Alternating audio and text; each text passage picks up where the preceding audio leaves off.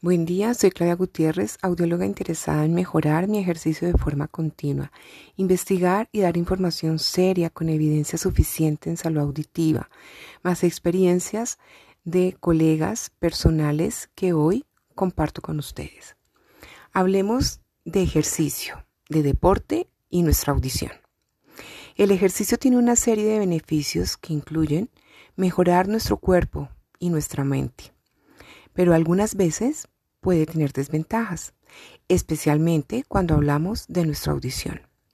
Los dos mayores peligros para nuestra audición al hacer ejercicio tienen relación con el levantamiento de pesas y escuchar música.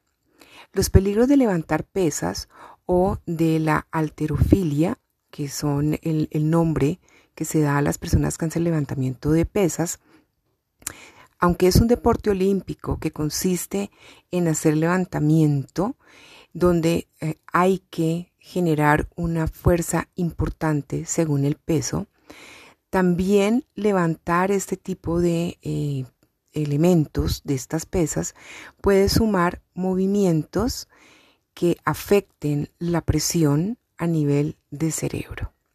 Al levantar las pesas se somete el cuerpo a mucha tensión. Este esfuerzo intenso puede causar presión en el cerebro, como lo decíamos, y esto se conoce como presión intracraneal. Esta presión puede provocar también presión en los oídos.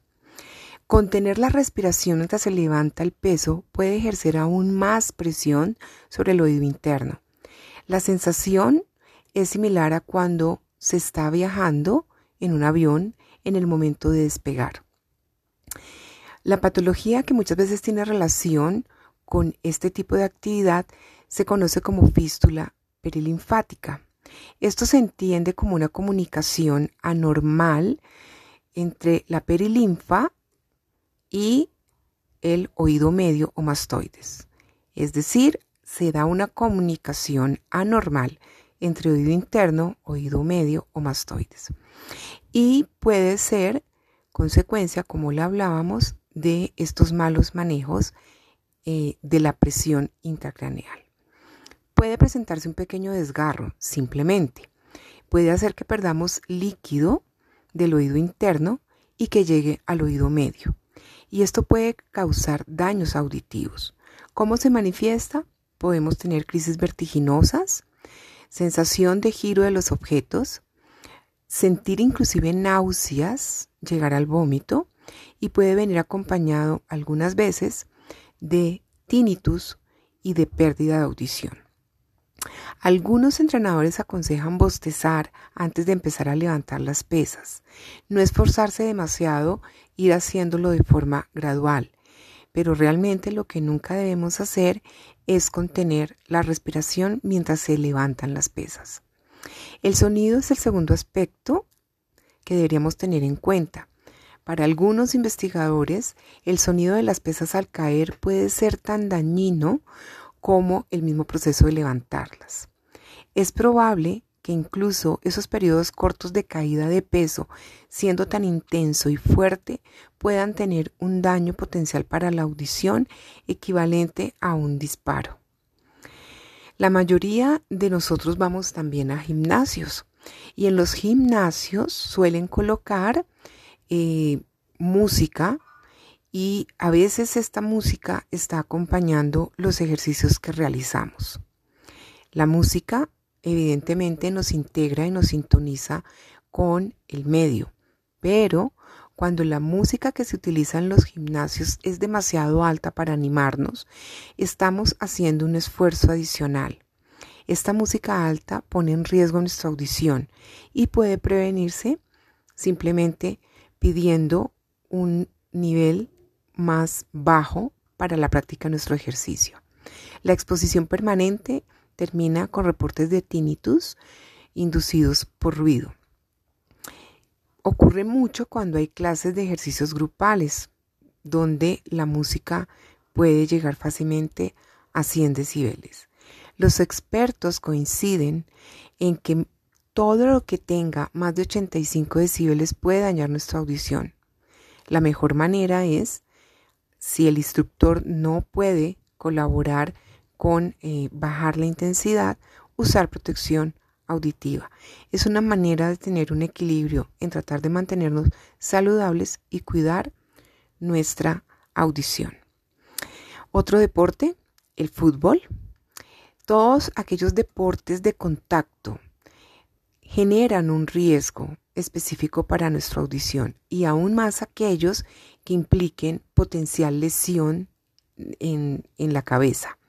Entonces, muchas investigaciones han hecho este ejercicio de empezar a medir qué tan eh, impactante puede ser la práctica de estos deportes. Para algunos cirujanos, como el doctor Leonetti de la Universidad de Loyola, manifiesta que hay dos posibles mecanismos por los cuales estos golpes en la cabeza podrían causar daño auditivo. Un golpe fuerte en la cabeza puede hacer que el cerebro se mueva, dañando potencialmente los nervios que conectan el cerebro con el oído interno.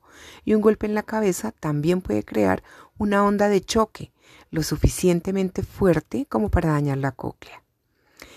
Según un estudio realizado por la Biblioteca Nacional de Medicina en los Estados Unidos, los traumas de hueso temporal realmente sí son comunes. Los huesos temporales son estructuras emparejadas ubicadas en las caras laterales del cráneo y contribuyen a mantener la unión de los otros huesos del cráneo. El trauma suele ser el resultado de una lesión contundente de un golpe en la cabeza y puede lesionar cerebro, meninges, oído medio, oído interno y hasta nervio facial. Las complicaciones pueden incluir hemorragias intracraneales, contusión, fuga de líquido cefalorraquídeo, meningitis, pérdida de audición, vértigo, parálisis facial. Se requiere generalmente intervenciones urgentes ante este tipo de situaciones. Los pacientes con deterioros de función de nervio facial también son candidatos muchas veces a este tipo de intervención. Cuando los niños practican también este tipo de deportes, se han visto traumas de hueso temporal. Sin embargo, con menos complicaciones que en los adultos. Menos secuelas también que en los adultos. Es muy importante recordar que la pérdida de audición suele ser el resultado de casos de repetidos traumas cuando se practican ciertos deportes, por lo que proteger los oídos significa mantener una salud a futuro, por lo que protegernos en ciertos deportes a nivel de cabeza es muy importante. Cuando estamos frente a este tipo de opciones deportivas y recreativas, no sobra pensar en protección auditiva personalizada. Gracias por su escucha el día de hoy, atenta a sus preguntas para orientarles y poder ampliar nuestros contenidos Estamos en Instagram, Fonopodcast Latán y audióloga Claudia Gutiérrez.